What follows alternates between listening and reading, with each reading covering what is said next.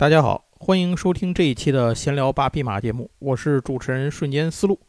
呃，这一期的闲聊八匹马呀，继续给大家来讲一讲我们之前讲了一个开头的故事，就是由日本漫画家星野之轩的科幻漫画作品改编而成的呃闲聊说书节目《蓝洞》的第二期。那这一次有点特别啊，特别在只有我自己一个人，杨总呢没有出现。为什么呢？是因为我们本来约好了是要录音，但是天津的这个疫情突然此起彼伏了一下，导致我们家呢这个被封控了，所以杨总那边一时也改不了计划，然后也没有办法凑在一起录音。为了能够保证更新，所以这期呢就我自己来给大家聊。有人说呢，你为什么不做远程来聊呢？是吧？呃，是因为远程我们一直觉得远程还是效果稍微有一点弱。主要是不能面对面的话，我两个人的沟通和配合呀，呃，经常会出现一些这种，呃，压抢话呀、压话呀这样的这样的问题。所以尽可能的情况下，我们还是希望能够凑在一起啊，面对面的录节目。也正好借这个呢，跟大家说一下，闲聊八匹马之后会有一些小的变化。这个变化主要是为了应对现在，呃，天津疫情的这么一个状况。从今年一月份开始到现在啊，这已经这一年过去一多半多了。呃，天津的疫情呢，一直就是这个压下葫芦起了瓢的这么一个状况。为了能够更好的给大家制作节目，所以我们打算对节目做一些呃小的调整。一个就是这个闲聊说书节目，以后就由我一个人来录制了。给大家来讲咱们的故事。那后半部分的那个呃闲七杂八的东西呢，可能以后我们会单独的专门做成这种专题节目再聊，而不放在每一期里头了。这样的话呢，就可以有一些灵活机动的节目啊。万一有什么特殊情况，像这次这样，我自己就可以处理。另外，闲聊说书节目以后的时间也不会那么长了。就相当于只有以前节目的一半儿，就是说书的那一个部分。另外一点呢，是之后我跟杨总录一节目的时候，可能会一次录出来好几期，然后以放着，就是防备有什么情况能够使用。所以这样的话，有可能会在这种时效性上会相对反应弱一些。这个还希望大家能够多多理解吧。接下来，再在节目开始前说一个事儿，就是咱们的闲聊八匹马是有一个听友交流群的，大家可以加我的微信，就是大写的 G A O 高高高，然后八四六零九三九四，加完了之后呢，这个我拉您进咱们的群。好，那前面这两个这个前言的事儿说完了，咱们接着往后说正事儿了。正事儿就是继续来讲这个蓝洞的故事。那上一期呢是蓝洞的第一期，我们在这儿简单的给大家回顾一下之前讲了什么。人类发现，在非洲海岸边上的一处蓝洞呢，是可以连通到六千五百万年前的白垩纪晚期这个时代的。也就是说，通过海底的蓝洞可以穿梭于两个时空。但是就在科研船叫克罗诺斯号科研船啊，正在海面上进行探索的时候，突然间呢，这个蓝洞发生了。呃，时空转换的现象，然后把海面上的一切的东西都吸到了海底，吸到了蓝洞里，包括克罗诺斯号科研船，还有之前他们海底的一艘叫 DS 一的一个小型科研潜艇，都被吸进这个蓝洞当中，相当于船上的所有的人呢，也随着船一起被吸到了白垩纪。到了白垩纪之后，由于船已经损坏啊，这个幸存者们凑在一起，开始在白垩纪想办法生存下去，并且呢，寻找能够回到现代的方法。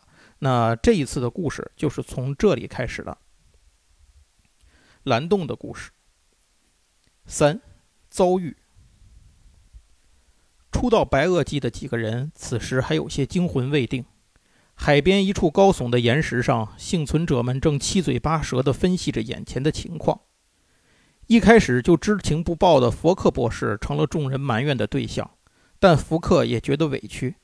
难道之前我说钻过蓝洞能到白垩纪来，就会有人相信我吗？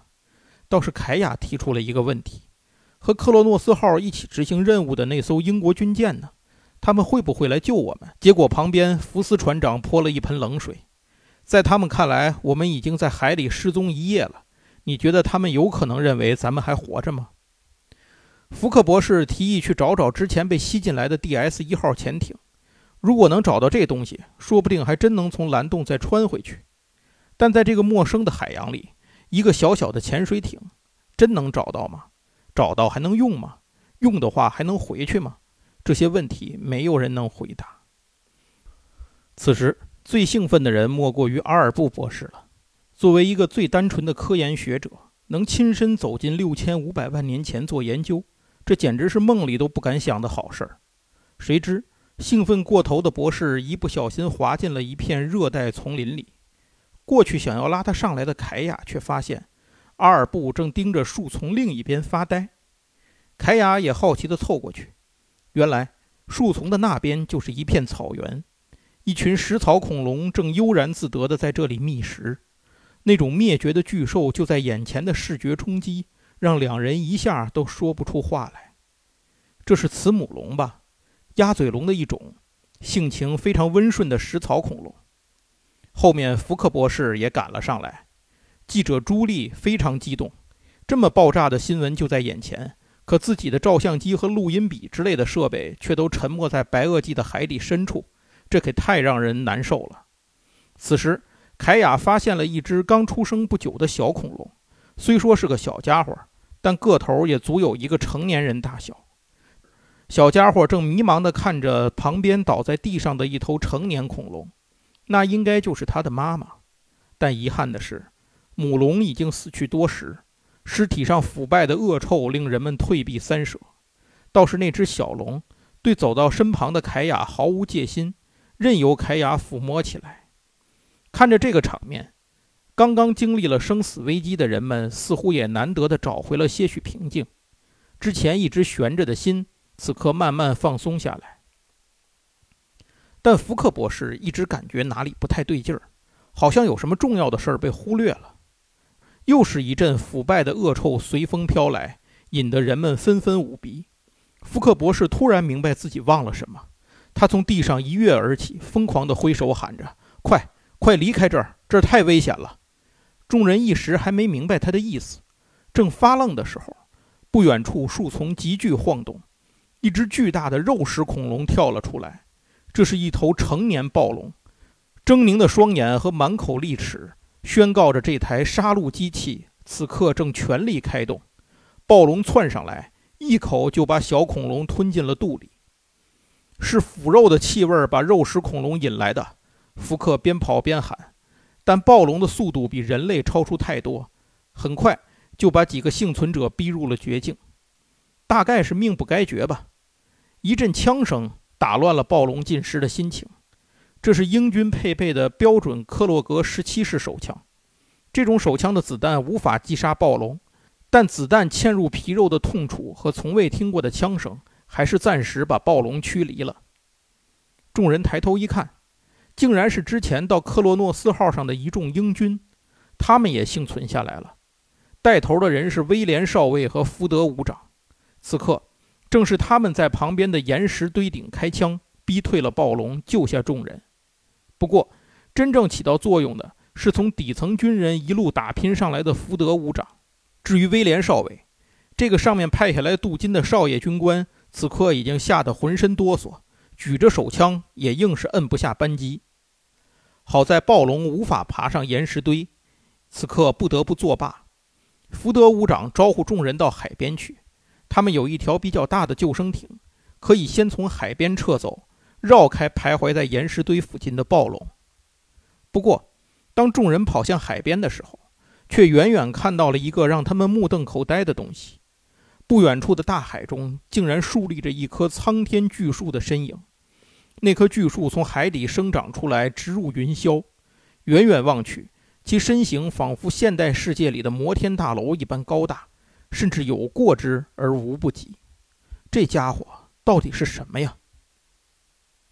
四，蓝洞计划。现代科摩罗群岛海域蓝洞上方。画着英国海军标志的军用直升机缓缓降落在军舰甲板的停机坪上，迎接的舰长赶快向走下直升机的上校汇报情况。此时，距离克洛诺斯号沉没失踪已经过去了一天一夜，打捞工作毫无进展。随同直升机一同到达的还有一位民间人士，他就是当初曾和福斯船长、凯亚等人一同见证了海底蓝洞的英国学者威沙德。就在打招呼的时候，突然有水兵报告，发现了一个飘上来的救生圈，应该是克罗诺斯号的。谁知拉起救生圈，却发现下面竟然缠着一个菊石，这是一种菊石亚纲物种的通称，是一群具有螺旋形的贝壳。拥有众多触腕的头足纲动物，也是整个中生代海洋中最繁盛的物种之一。只不过之前见到的都是化石，此刻一个活生生的菊石出现，还是看呆了众人。不过上校和威沙德来到这里，其实有更重要的目的。原来福克博士曾将一份录像带交给海军舰长，并嘱咐，若有什么情况自己无法再参与调查的时候。才能打开播放录像带的内容是一份声明，只有在查尔斯·福克博士无法继续参与蓝洞调查的时候才会公开播放。内容是声明了福克对蓝洞计划的权利和具体内容。声明中对这个蓝洞计划进行了可能性假说的阐述。福克认为，这个计划不仅是学术上的，而且可以挽救走向灭亡的人类。由于人类生存的地球目前正面对环境恶化、资源枯竭等问题，且没有任何有效的方法改善，因此人类早晚会走向覆灭。但如果能立刻引入大量干净的空气和海水，这一切就不同了。虽然无法百分百的根除污染恶化，但足以让地球生态恢复到相当不错的水准。而来自六千五百万年前的白垩纪地球，恰好是这样一个世界。福克博士坚信，蓝洞就是连接过去和现在的通道，并进而通过建造人工隧道，可以贯通蓝洞，实现蓝洞计划。利用人造的巨大管道连通蓝洞两边的时空，令两个世界的交互往来成为可能。这就是福克博士的蓝洞计划。这个计划让威沙德非常佩服，自己只想到了连通远古的可能。但福克却已经想到了这样一个庞大的计划，无论其结果是好是坏，这都是一个伟大的构想。突然，威沙德想到一个可能：既然蓝洞是链接两个世界的通道，而且之前的枪击鱼还有刚刚的菊石都能证明这一点，那么是否可能克洛诺斯号此刻已经被卷入蓝洞底部，带到了远古的白垩纪呢？我相信有这种可能。或许我的两位朋友也在那儿，只有穿过蓝洞去查找，才能知道。马上照着福克博士的话做，把录像和局势交给官方过目。威沙德不容分说地对舰长说，而他心里也在默默祈祷，自己的朋友福斯船长和凯亚一定还活着。六千五百万年前，中生代白垩纪晚期，凯雅等人划着救生艇。在浅滩中向那个苍天巨树靠近，但让凯雅奇怪的是，远处沙滩上的暴龙却不愿踏入海中。以他那巨大的身躯，明明可以在浅滩范围里多追击一段距离，但暴龙似乎在畏惧着什么。很快，小艇划到了巨树跟前，从这里抬头仰望，巨树高不见顶的身影，更有一种令人敬畏的压迫感。这并不是树，阿尔布博士说。这是一种巨大的海藻群，只是我从没想过它们能长到这样的程度。原来所谓海洋树指的就是这种东西。这些海藻本是陆上植物的祖先，从海里进化到海面，但那已经是距离白垩纪几亿年前的事儿了。众人正说着，被海上雾气所笼罩的巨树顶部传来了阵阵叫声。仔细望去，模模糊糊的巨影中似乎有很多黑点飞来飞去。上面是翼龙的巢啊！阿尔布博士兴奋地说：“人类一直搞不清楚大型翼龙的栖息地，原来如此。能飞到那个高度，应该是借助了附近的上升气流吧？”福斯船长接着说。忽然，他瞥见凯亚似乎在做什么东西。原来，凯亚用救生船上的器材制作了一张简易的弓，然后把信号弹绑在木棍顶端。制作了一个能在近距离内射出并爆炸的信号弹爆炸件。凯亚的举动让刚才一直处于惊恐恍惚状态的威廉少尉也受到影响，多少振作了一些。但是，这位少爷军官的表现，在福克博士看来实在是过于糟糕。坐在福克博士前面划船的福德伍长转过头来，低声说道：“少尉看来被这个世界吓坏了。博士，我们能不能去找找 DS 一？那艘潜艇上应该可以坐两个人吧？是又怎么样？不怎么样。事先声明，如果少尉有什么三长两短，这里就会由我来指挥。我是说，如果发生万一的话。”福德伍长意味深长地说道。不过，此时没人知道，就在他们下方，巨大的海藻树底部，一片光芒正在亮起，一只巨大的生物从光芒中钻了出来。五生还者。白垩纪晚期，广袤的海岸线附近是许多恐龙的栖息地。此刻，在救生艇上就能看到不远的地方有一群三角龙正在迁徙。由于淡水即将靠近，众人此刻必须返回到陆地上去找水。救生艇在一处沙滩登陆，女记者朱莉负责守船，凯亚、福斯船长、阿尔布博士和威廉少尉负责去找水。福克博士、福德伍长以及其他幸存的英军士兵负责挖海龟蛋。两组人马分头行动，花开两朵，各表一枝。凯亚四人很顺利地找到了一条河流。但坏消息是，此时一大群三角龙正聚在河边喝水，他们把这里当成了自己的栖息地。想要不被三角龙发现，靠过去取水是不可能的。然而，想再找一处如此理想的取水地，更不知道要走到什么时候。众人必须赶在日落前回去和大部队会合。就在凯亚等人不知该如何是好的时候，阿尔布博士却拎着水桶径自走了过去。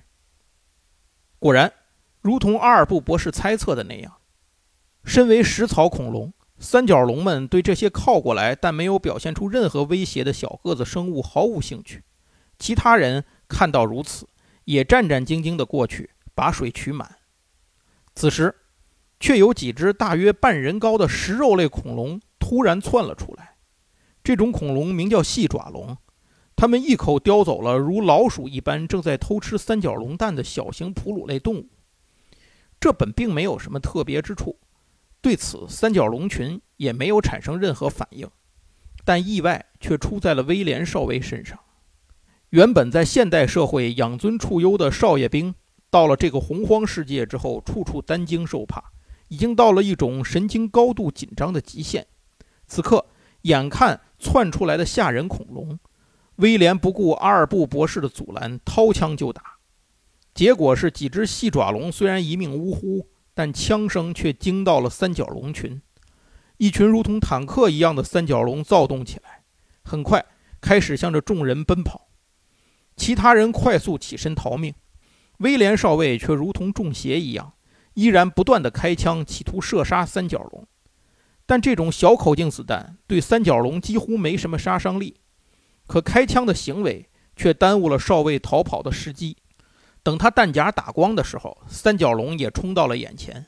说时迟，那时快，威廉少尉甚至没来得及惨叫，就被狂奔的龙群踩成了肉泥。最后，还是爬到旁边山坡上的凯亚回头射了一箭，信号弹的爆炸才喝退了恐龙。回到船上的众人情绪非常低落。虽然这个威廉少尉一直没帮上什么忙。但毕竟是一同幸存下来的同伴儿，就这样稀里糊涂的丧命，实在是令人唏嘘。但好消息是，这边淡水取回来了，那边福克博士等人也挖回了数量相当的海龟蛋以及一些水果，这就让一行人在短时间内的生存不太发愁了。阿尔布，那个看起来像老鼠一样讨厌的动物，似乎也是去偷蛋吃的。凯亚说：“那很可能是三角齿兽。”一种食虫目的原始哺乳动物，在恐龙大灭绝之后，它们会幸存下来，并利用那个天敌消失的空当时期迅速进化，形成许许多多哺乳动物种类。因此，可以这么说，那个小东西就是我们人类的祖先。阿尔布的话震惊了凯亚，他不再说话，默默地吃着海龟蛋，不知想些什么。另一边，福克博士接过了话题。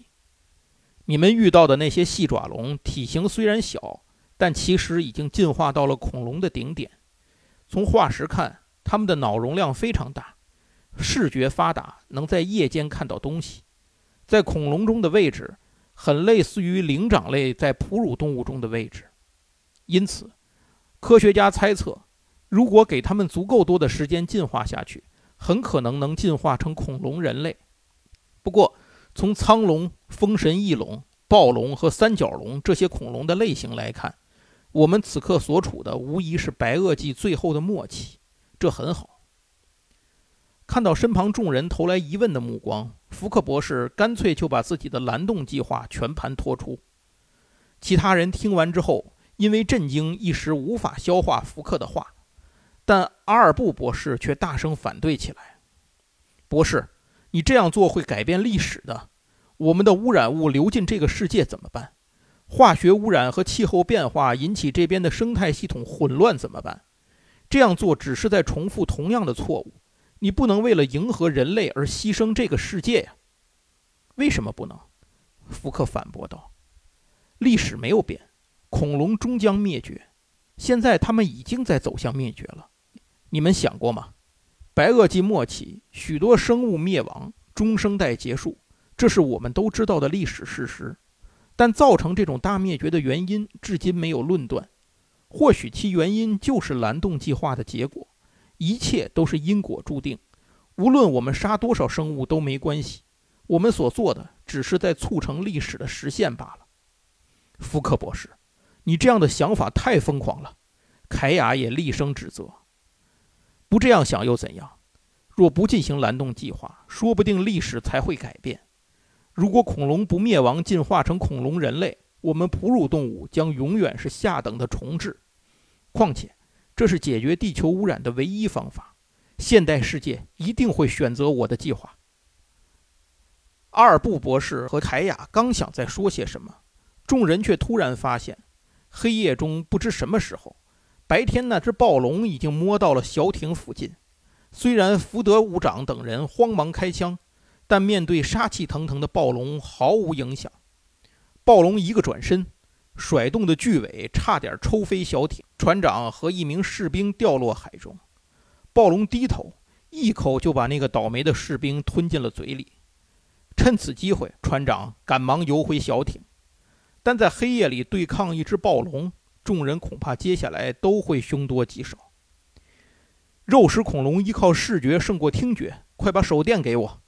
一片慌乱中，福克博士抄起了救生艇上配备的强光手电。白垩纪黑夜里从未出现过的强亮光柱照在了暴龙的左眼上，其他人也大声发出呼喊，企图威吓暴龙。凯亚更是找准时机射出了最后一支信号弹弓箭，正中暴龙被强光晃得无法视物的左眼。爆炸和暴龙的哀嚎几乎同时响起。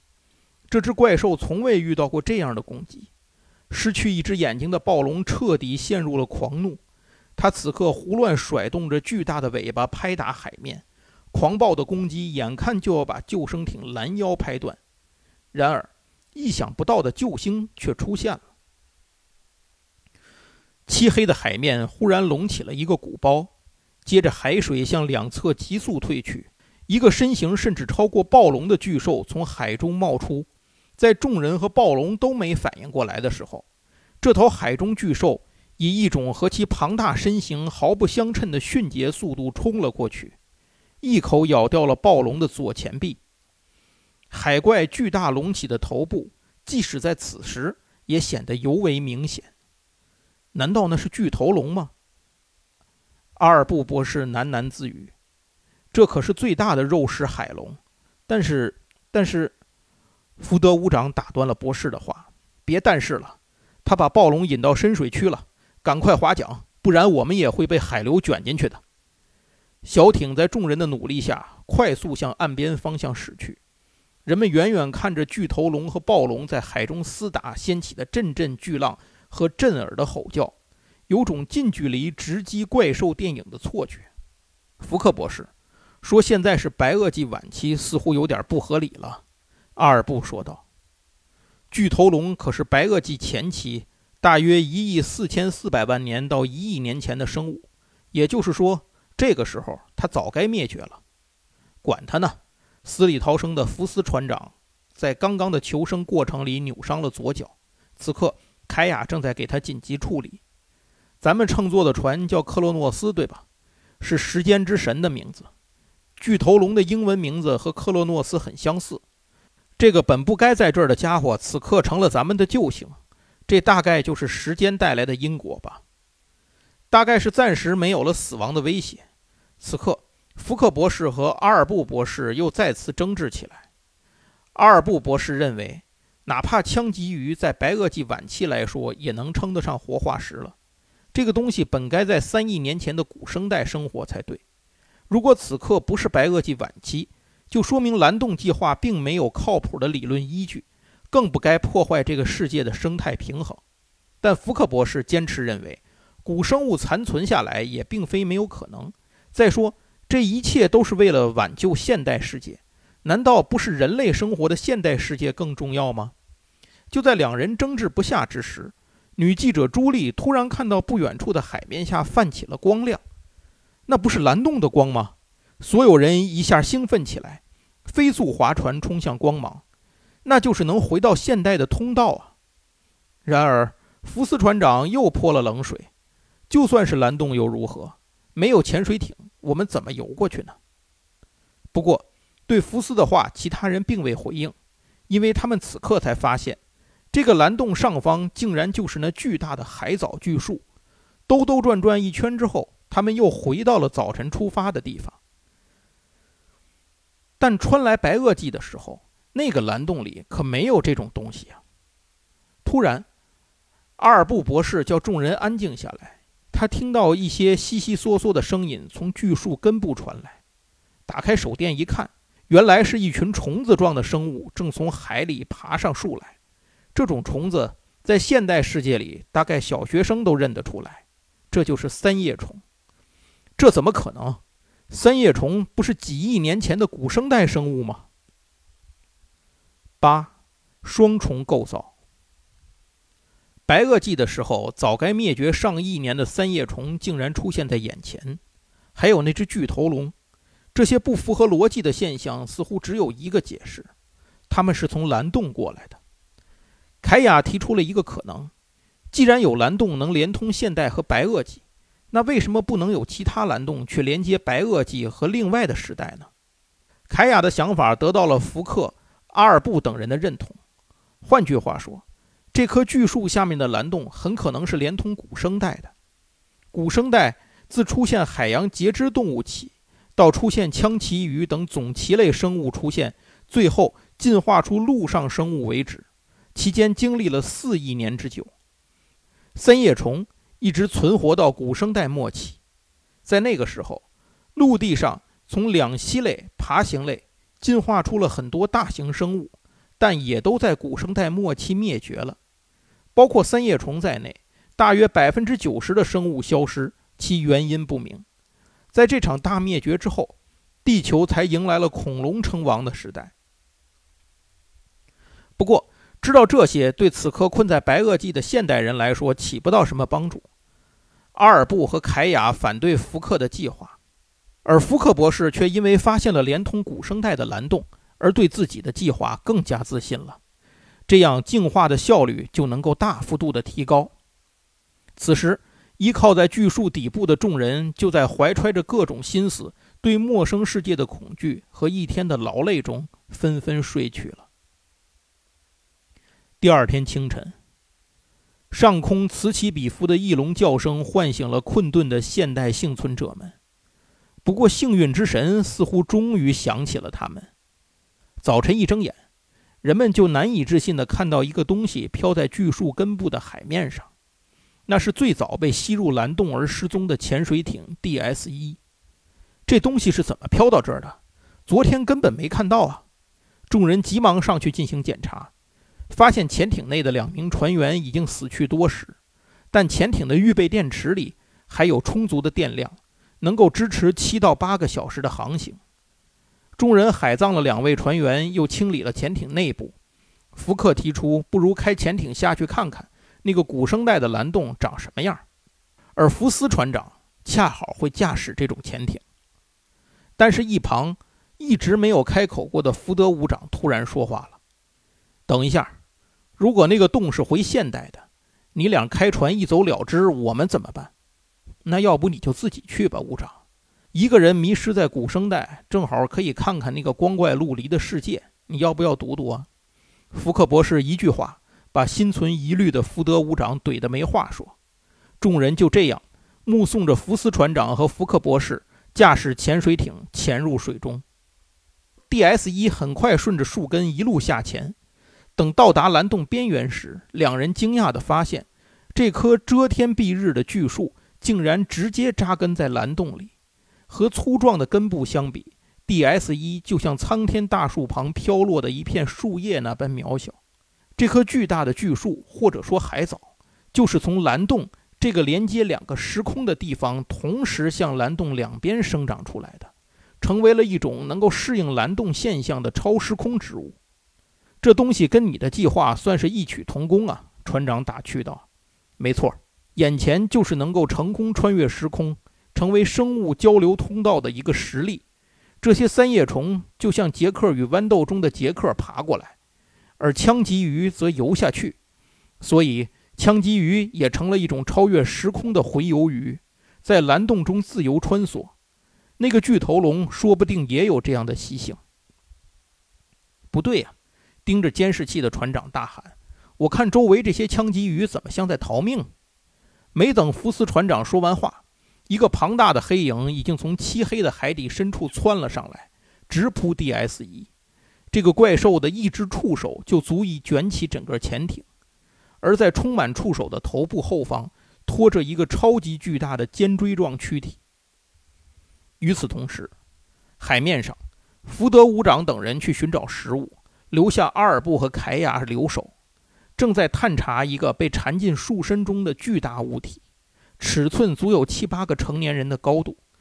这是个直角石的壳，我以前见过化石，但只有五公尺左右，从没听说过能长成这么大的家伙。阿尔布介绍，就在凯亚担心福斯船长他们会不会遇到什么危险时，眼前的海面突然被一个巨大的东西顶了起来。巨头龙庞大的身影从海底一跃而出，就在两人眼前落回海中。在人与龙目光交错的一瞬间，凯亚看到了这只巨兽的眼睛。刹那间，他似乎读出了什么信息，身上一软，就瘫倒在地。幸好旁边阿尔布冲过来扶住了凯亚。凯亚，你没事吧？阿尔布，那艘 DS 一是巨头龙送来的。你说什么？他刚刚和我说话了。他说：“快逃，快逃离这个世界，越快越好。”八，永远的牧场。海底下的两人根本不知道上面发生了什么事。此时。福斯船长和福克博士的注意力都在这个拖着 DS 一潜艇下沉的怪物身上。这个东西是个超巨大的直角石，其头部，其头部触手死死缠住潜艇，就算 DS 一开足马力也毫无作用。眼看蓝洞底部发光的时空境界层越来越近，潜水艇很快就会被拖进古生代了。船长，没别的办法吗？电影里都用电击之类的电退怪物。试试看啊，咱们哪来的电机？等下，说不定有个办法可以试一试。不成功的话，就只能去古生代玩玩了。说着，福斯舰长快速地拍下了几个按钮，又一把把一个旋钮转到底，紧紧缠着潜艇的直角石，竟然真的如同被电击中了一样，一下松开潜艇，自己沉入古生代了。你用的什么招？不是真能放电吧？当然不是。是超声波，我把水中通话器和探索声呐全都开到了最大，没想到还真管用了。就在两人庆幸的时候，DS 一的脱困却还是慢了一步，潜艇依然沉进了时空境界层里，仪表一片混乱，天旋地转之间，甚至无法分辨哪一边才是回到白垩纪的方向。此时，一条巨大的鱼从潜艇旁边闪过。庞大的盾甲和血盆大口标榜着其巨大的杀伤力，然后又是一条大小堪比潜艇的蝎子状生物游了过去。那是泥盆纪的甲胄鱼，还有海蝎子，果然都是古生代的巨大生物啊！福克博士通过观察窗惊叹着。不过，接下来看到的东西恐怕更会令他终身难忘。白垩纪的海面上，对潜艇已经出发两个小时却杳无音信这件事，凯亚非常担心。不过，旁边的阿尔布还是不相信凯亚所说的关于巨头龙的事儿。虽然这种生物的脑容量很大。据推论，可以拥有类似鲸鱼的智慧，但要说能和人类交流，就属实太夸张了。对这一点，凯亚自己都将信将疑。但他真的从刚才目光交汇的一瞬间，读出了巨头龙那些警告的信息。与此同时，巨树的某处，由于这棵海藻巨树太过巨大，其间被分隔出了许多区域，在一个被隔离出的区域中。女记者朱莉正在享受着难得的清闲，她全身赤裸，浸泡在被海藻围出的小池塘里，放松身心，如同一条美人鱼沐浴在白垩纪的阳光下。突然，一个低沉的男声从不远处响起，原来是出来找食物的福德武长路过，偶然看到了朱莉。看到这个男人站在旁边，朱莉却并不惊慌，只是笑了笑，让福德帮他拿衣服过来。福德也支开了手下的士兵，拿着地上的衣服走到朱莉旁边蹲下。有话快说吧，别装蒜了。你故意在我去找食物的路上诱惑我，不是吗？我为什么要诱惑你呢？因为福克确实很优秀，但可惜这种时候他的优秀根本用不上。小姐，你在能安全回去之前，需要一个强有力的男人保护自己。而且也是为了你自己能安全回去，把这场大冒险写成报道公布于众，所以你想跟我做一桩交易，不是吗？话已至此，两人相视一笑。朱莉算是主动投入了福德伍长的怀抱，而另一边，海边的凯雅还陷入在对巨头龙警告的思索中。突然，不远处的海里，一个人造物品浮了上来，是 DS 一，福克博士。先跳了下来，然后凯雅和阿尔布赶紧扶出脚上有伤的福斯船长。那边，福德、朱莉等人也赶了回来。看到福克，朱莉快步上去抱住了他，但没人注意到福德伍长嘴角的那抹冷笑。刚从海底回来的两人开始讲起刚刚差一点被拖进古生代的经历，以及最后在时空境界层里的所见之物。什么？你们看见了美国海军的飞机？大概是二战时期在百慕大失踪的飞机，这种记录很多，比如1945年就有美军飞机在那儿失踪的记录，而百慕大的巴哈马群岛恰好有蓝洞。博士，你的意思是说这些飞机是被吸进蓝洞的？是啊，说不定里面还有更多的飞机和船呢，还有那些死掉的人。福斯船长的话让人不禁细思极恐。我有一个新的假设。福克博士接过话来：“虽然我们是在非洲东南方向的海上被吸进蓝洞的，但白垩纪这边却未必是非洲。昨天我们上路的地方很可能是美洲，也就是说，时空两边的位置并不一定是对应的。各位想想吧，这有多刺激！我们比哥伦布还早了六千五百万年到达美洲。就这样。”现代时空的幸存者们在白垩纪中暂时找到了立足之地，但接下来的生活依然危机四伏。到底他们能躲过种种威胁回到现代吗？巨头龙的警告又是否只是凯雅在惊恐中的幻觉呢？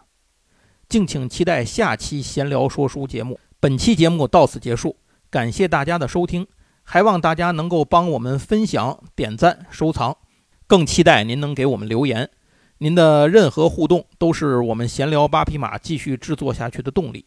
我是瞬间思路，咱们下期节目再见，拜拜。